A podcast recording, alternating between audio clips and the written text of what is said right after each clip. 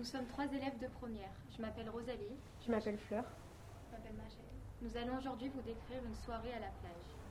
Nous sommes actuellement le samedi 2 octobre. Il est 20h30. Un vent d'automne assez frais mais supportable vient de me traverser et j'attends. Je suis assise sur un banc de la promenade des Anglais, en face de beaux rivages, et j'attends toujours. J'ai peut-être oublié de vous signaler ce que j'attendais, car mes yeux étaient en train de regarder un homme avec un chien. Je pense que c'est un berger allemand. Il y a également des pigeons qui s'approchent de moi pour déguster les restes d'un sandwich au thon de ce que je vois. Ah oui, j'ai failli oublier. J'attends mes deux amis, Rosalie et Machaël, qui m'aideront ainsi durant cette soirée à vous décrire ce que l'on voit, ce que l'on entend et ce que l'on sent. Il est actuellement 21h02. Nous sommes assises à une table de quatre, mais nous ne sommes que trois. Un restaurant sur la plage. Les tables et les chaises sont blanches. Le bruit d'un début de soirée vient percuter nos oreilles, ainsi qu'un bruit de fond, des discussions des gens. Si l'on ferme les yeux, ce qui ne nous aidera pas à décrire ce que l'on voit, mais plutôt ce que l'on ressent, on sent différentes choses chacune. Alors on va faire un tour de table pour donner une des choses que l'on sent ou ce que l'on entend. J'entends le bruit des vagues qui nous bercent, des rires qui nous ramènent de la joie de vivre, et un doux vent qui effleure mes bras. Je sens l'odeur des plats chauds mélangée à l'odeur salée de la mer, ainsi qu'une légère odeur de tabac flottant, se dispersant subtilement vers le ciel. Et moi, j'entends des rires, des bruits de couverts, des bruits de pas qui viennent grincer les galets, et quelqu'un qui tousse aussi. Maintenant, passons par la vue. Rosalie, décris-nous ce que tu vois. Je vois une femme, seule à une table. C'est un beau cliché de la Côte d'Azur. Elle n'est pas si seule, il y a son chihuahua avec elle, ce qui confirme encore plus ce cliché. Elle a l'air refaite, les pommettes bien gonflées et la bouche repulpée. Une petite fille aux belles boucles châtain la regarde avec insistance. Elle semble émerveillée par ce petit chien tacheté, la langue pendante. Et toi, Machel, de ton point de vue, que vois-tu? Je vois une famille, tout ce qu'il y a de plus normal. L'aîné a les yeux rivés sur son téléphone, négligeant le monde qui l'entoure. La petite dessine sur le set de table, laissant place à son imagination, décrivant ses parents affolés des prix affichés sur la carte. Et moi, je vois de mon point de vue le haut de la promenade, des gens qui passent en trottinette, en vélo et en roller. Je vois une vieille femme, habillée d'un costume bleu encre, qui fixe la mer. Son regard est fixe, elle donne un air apaisé. Le serveur arrive. Il est habillé en noir et blanc. C'est assez banal. Il s'avance vers nous alors que nous n'avons pas du tout choisi ce que l'on voulait manger. On se regarde toute l'air paniqué. Il est maintenant 21h45. Nous avons mangé, nous digérons tout en parlant de nos jeunes vies, de nos histoires d'adolescentes et tout autre sujet. La nuit s'est couchée lentement, mais les lumières de la promenade ressemblent à un collier de perles, nous rappellent le jour sous une différente forme.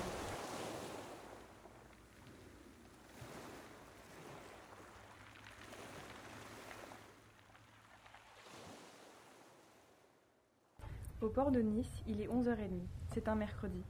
Il y a un grand soleil et une chaleur à peine supportable. À cette heure-ci, il y a peu de personnes autour de moi. Les gens travaillent à cette heure.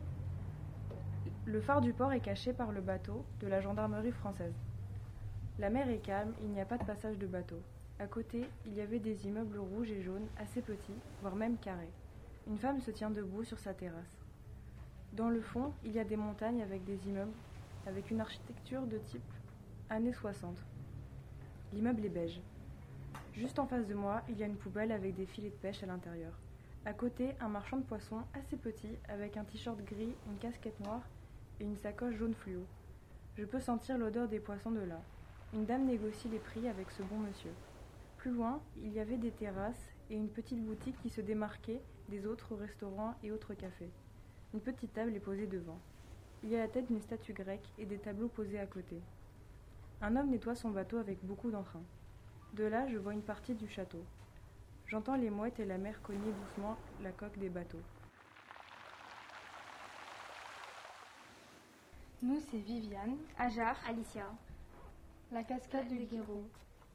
Vendredi 1er octobre 2021, il est 17h42. Assis sur un banc, nous apercevons les hauteurs de la ville de Nice. Notre souffle est coupé par la splendeur de cette vue. On voit au loin la mer.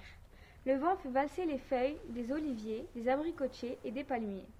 Ce vent doux caresse nos cheveux, c'est une sensation de légèreté et de liberté. Énormément de montagnes entourent la ville de Nice. Oh, on aperçoit le château de Nice. Il y a une femme avec sa mère qui rigole entre elles. La cascade est une large chute d'eau artificielle. Elle s'écoule à travers une grotte de rocailles, puis vers différents bassins. Dans les bassins, des canards créent des sillons à la surface de l'eau. Plus loin, on aperçoit une église. Les cloches sonnent. Voilà un homme qui passe, un short jaune et un t-shirt noir. Il court sûrement en train de faire son footing du soir. Un couple avec un petit garçon nous regarde en souriant. Ils prennent leur goûter devant la cascade en admirant la vue. L'eau de la cascade ruisselle, on reçoit des gouttelettes sur notre peau. On voit aussi un groupe d'amis qui rit en jouant à la pétanque. Une dame âgée passe devant nous avec ses petits-enfants et trois chiens. Elle nous sourit et nous dit bonjour. Les rayons du soleil effleurent les, val- les vallées de Nice. Au loin, un petit globe blanc, c'est l'observatoire.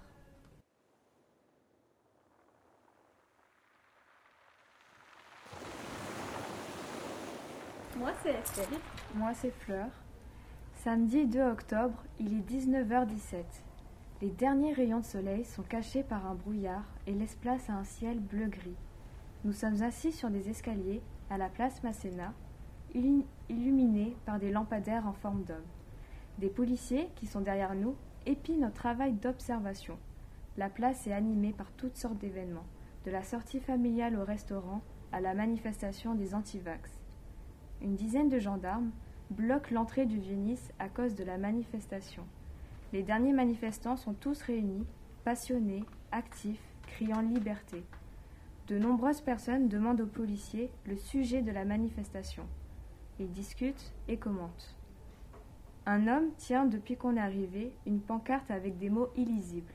On voit qu'il est fatigué, mais reste debout à tenir sa pancarte devant les gendarmes. Un groupe de personnes est assis derrière lui, le soutenant dans sa démarche. Les manifestants crient et tous ensemble et tous ensemble avec applaudissements. Tiens, plus un seul bruit, c'est réellement la fin de la manifestation.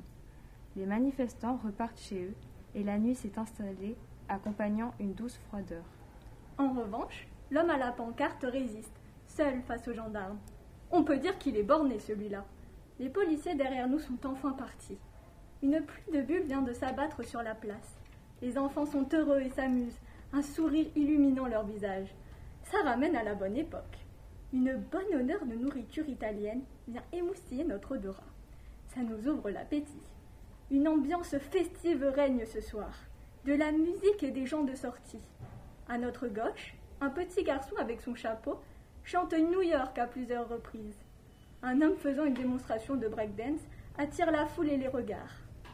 Un Mickey réunit les enfants autour de lui. Ils prennent des photos ensemble, amenant la joie des enfants. Un monsieur vient d'arriver en courant, drapeau français à la main, dansant sur Losing My Religion. Un homme est en train de jouer du violon, mais pas du Vivaldi, plutôt du Dance Monkey. Oh, un beau petit couple vient de passer devant nous se tenant la main. Que c'est romantique. Ce samedi soir, fête, amour et bonne humeur sont au rendez-vous.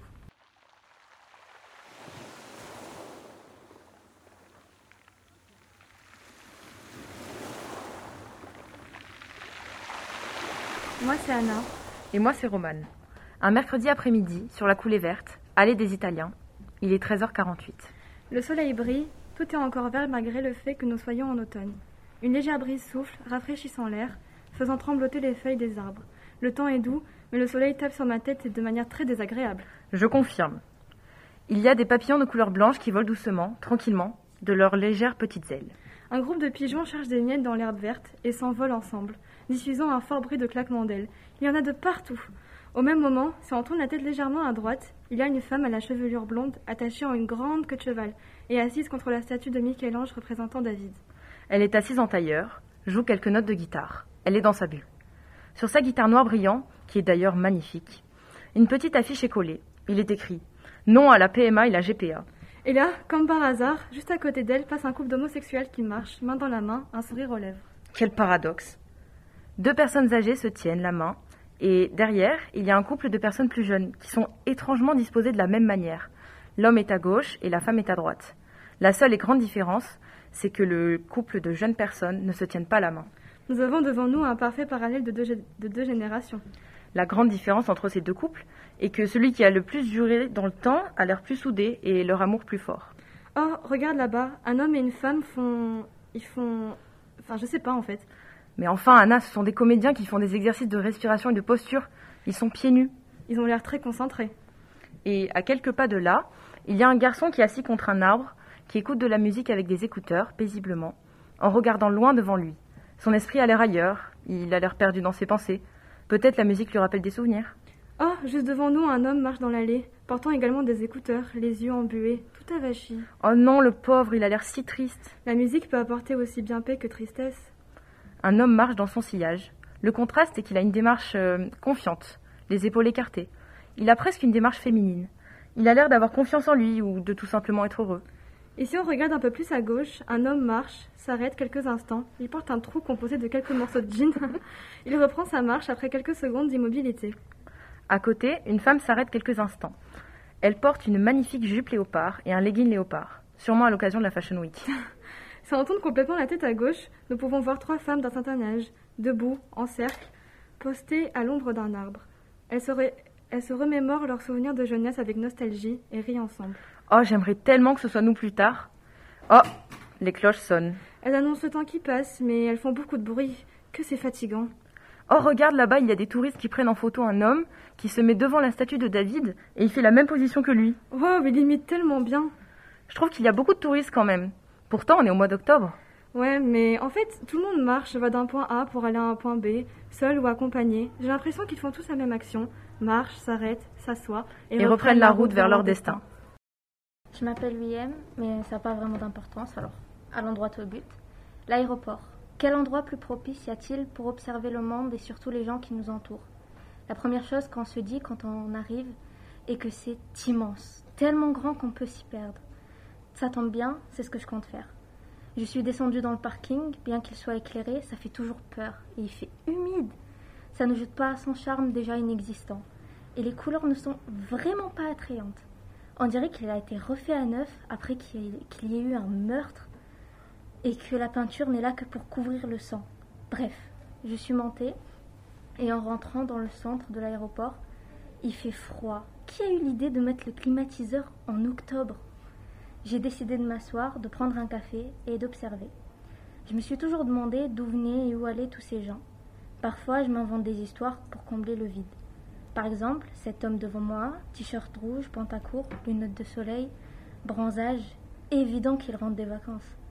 Il ne porte pas de bague, pas même décorative, célibataire. Une femme beaucoup plus jeune le rejoint. C'est sa fille Ah non, définitivement pas. Enfin, j'espère. Tiens, il y a un homme qui pleure. J'imagine qu'il a dû dire au revoir à l'amour de sa vie et qu'au moment où il va sortir, il, elle, va le rattraper et confesser son amour pour lui. Mais il ne fait que sécher ses larmes et se diriger vers la sortie. Personne ne la rattrape et ne crie son nom dramatiquement. Son nom que je ne connaîtrai pas, le sien comme celui de tous les autres. La vie n'est pas un livre après tout. Je regarde dans le vide depuis bien une heure. Je suis sûre que tout le monde doit croire que je suis une folle planifiant son prochain meurtre. Je me lève et me dirige vers l'endroit où les passagers sortent après l'atterrissage. Je suis sûre que beaucoup d'entre eux rentrent à la maison. Les portes s'ouvrent, des rires et des embrassades se font entendre. Une adolescente serre dans ses bras ses parents. Un homme enlace sa fille et embrasse sa femme. Et c'est là où je l'ai vu. Un garçon, un peu près de mon âge, s'avancer entre la, entre la foule, les écouteurs dans les oreilles, et se diriger seul vers la sortie. Il regardait dans le vide, comme s'il s'attendait à que quelqu'un soit là, tout en sachant qu'il n'y aurait personne.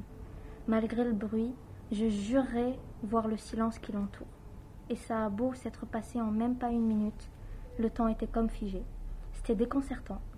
Peu importe à quel point j'essayais de combler les trous, je n'y arrivais pas. C'est ce moment-là où j'ai compris que voir quelqu'un ne pouvait rien nous apporter sur ce qu'il a vécu. On peut savoir son style, son statut relationnel, s'il est parti en vacances récemment, mais rien de tout ça n'est sûr. C'est dans ce bâtiment, tellement grand qu'il semble vide, que j'ai vu à quel point les apparences peuvent être trompeuses. Les gens qui les embrassent, les embrasseront-ils encore dans deux ans, dix ans? Leur voyage s'en rappelleront-ils dans cinquante ans? Se souviendront-ils qu'ils ont pleuré quand ils se sont quittés et ri quand ils se sont retrouvés? Et moi, est-ce que je me souviendrai de tout ça? Se souviendront-ils de moi? Certainement pas. On ne se souvient pas des spectateurs. C'est dans cet endroit immense où je me suis perdue. Je repars en ne sachant rien de plus que quand je suis rentrée. D'où viennent-ils? Où vont-ils? Qui sont-ils? Je ne le saurai jamais.